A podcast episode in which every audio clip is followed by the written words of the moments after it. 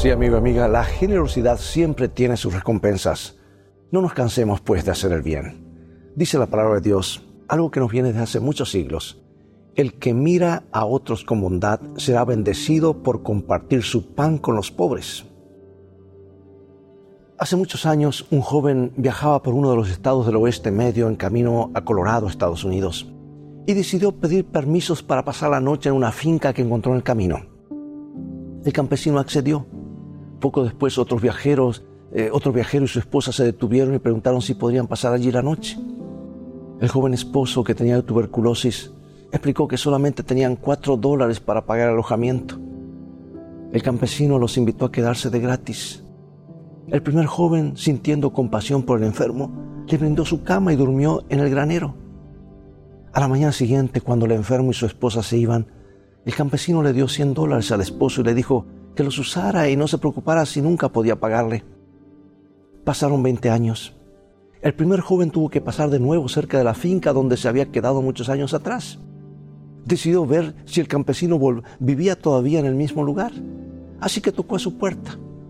Y cuando estaban recordando el pasado, llegó otro visitante a la puerta. Y por una de esas coincidencias únicas que suceden una sola vez en la vida, se trataba de, del otro viajero que había recuperado la salud y la fortuna le había sonreído.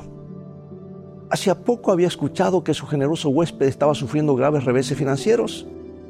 Él había regresado para premiar su generosidad. Amigo, le dijo, usted me dio 100 dólares cuando yo no tenía nada y ahora yo le estoy dando, le estoy reembolsando 100 dólares por cada uno que usted me dio. Yo quisiera saber los nombres de los protagonistas de esta historia, pero no lo sé. Todo lo que sé es que fue contada por el hombre que había llegado primero a la finca aquella noche. La generosidad tiene sus recompensas, aún en esta vida.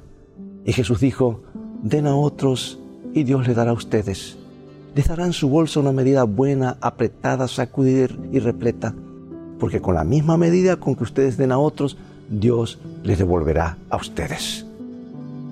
Pero no esperes que siempre suceda así.